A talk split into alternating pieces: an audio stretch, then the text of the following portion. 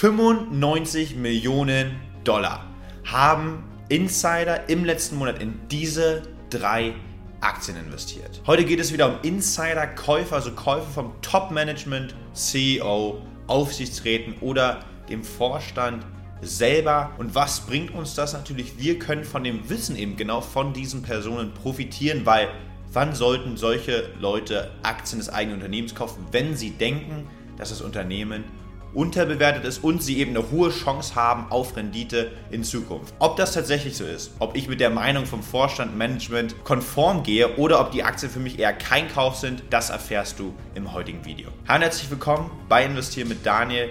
Auf dem Kanal geht es um den langfristigen Vermögensaufbau und natürlich auch die Sicherstellung unserer Altersvorsorge. Das hängt oftmals ja sehr eng miteinander zusammen. Was nicht miteinander zusammenhängt, ist, dass es heute eine Anlageempfehlung in irgendeiner Form wäre. Nein, es ist nur, wie du es kennst, meine Meinung zu natürlich drei Einzelaktien. Also wir schauen auch ein bisschen hinter die Fassade der Unternehmen, auf die Kennzahlen, auf die Produkte und Dienstleistungen, die sie anbieten, um überhaupt eine erste Meinung treffen zu können, ob denn die Aktien wirklich kaufenswert sind oder für mich auf jeden Fall eher quasi in den Hintergrund rücken, eher kein Kauf sind. Am Ende des Videos verrate ich dir auch gerne, welche der drei heute vorgestellten Aktien ich dann persönlich am kaufenswertesten finde. Also bleib auf jeden Fall gespannt und bis zum Ende dabei. Kommen wir nun zur Aktie Nummer 1 und hier haben Insider im großen Stil Aktien gekauft. Für über 88 Millionen US-Dollar hat im letzten Monat kein geringerer als der Vater von Bill Gates,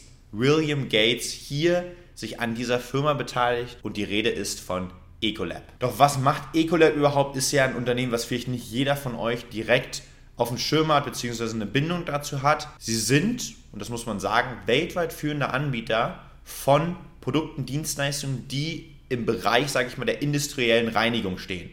Ob das jetzt bei Hotels ist, äh, von Restaurants, Brauereien, in der Landwirtschaft, Lebensmittelherstellern und so weiter.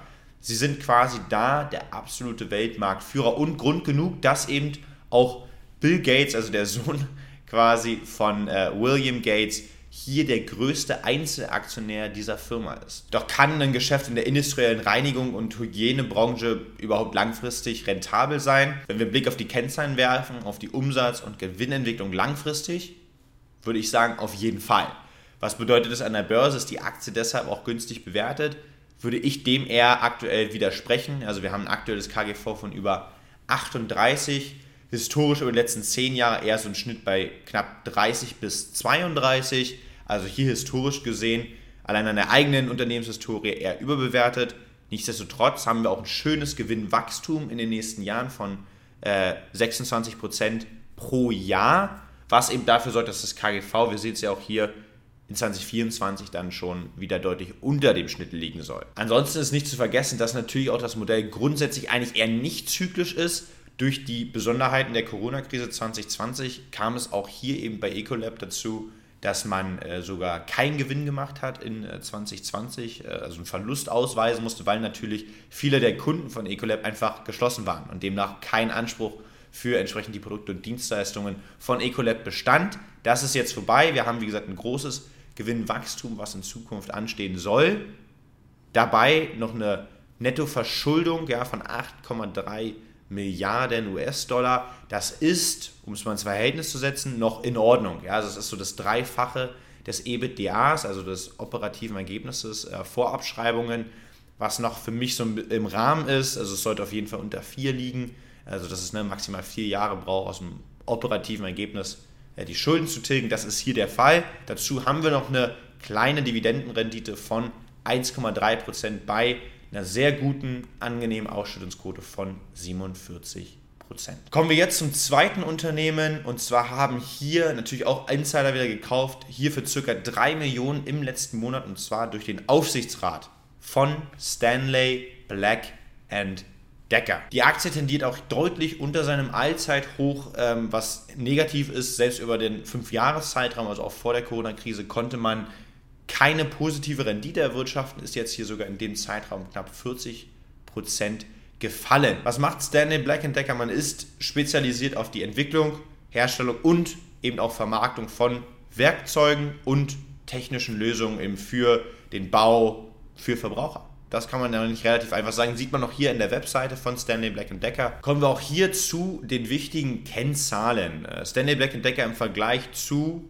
Ecolab hat ein deutlich geringeres Wachstum. Ja, also das Umsatzwachstum ist eher das eines Slow Growers, also bei 2 bis 3 Prozent. Wir hatten aber in 2022 einen sehr, sehr starken Gewinneinbruch und jetzt eben mit der Perspektive auf eine sehr, sehr starke Erholung. Was zeigt das? Das zeigt sich vor allem einem sehr hohen KGV, was wir aktuell haben. Ja, also knapp bei 42, der historische Schnitt hier liegt eher bei knapp über 20, also bei 21 ungefähr.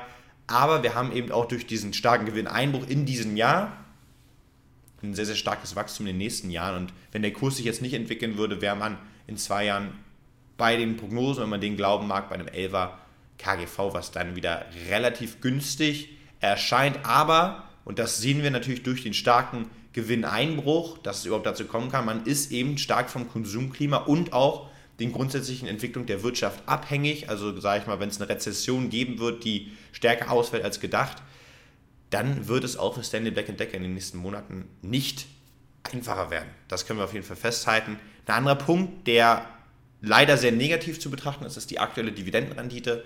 Knapp 3,6 Prozent scheint es zu geben. Ich sage scheint, weil die Dividende auf jeden Fall in diesem Jahr nicht sicher ist. Wir sehen das hier unten und zwar wird man einen Gewinn pro Aktie von knapp über 2 Dollar haben. Demgegenüber stehen aber eine mögliche Ausschüttung als Dividendenaristokrat von über 3 Dollar pro Aktie. Das heißt, wenn man wirklich an seiner langen Dividendenhistorie festhalten will, und die beträgt 55 Jahre, dann muss man dieses Jahr Schulden aufnehmen, um die Dividende zu zahlen. Das ist so für mich persönlich das Schlechteste, was ein Unternehmen machen kann nur um den Schein zu wahren eines Aristokraten. Also ich bin sehr gespannt, was Stanley Black Decker in den nächsten Monaten entscheiden wird und ob sie wirklich die Dividende wieder minimal erhöhen werden und sie eben nicht kürzen, vielleicht sogar komplett streichen in diesem Jahr. Das bleibt auf jeden Fall zu beobachten und für dich natürlich sehr, sehr wichtig, falls du Stanley Black Decker hast im Depot oder es überlegst, ins Depot zu nehmen, die Dividende ist mehr als gefährdet und sehr, sehr unsicher. Kommen wir jetzt zu einem deutschen Unternehmen, bei dem tatsächlich die Dividende mehr als sicher ist.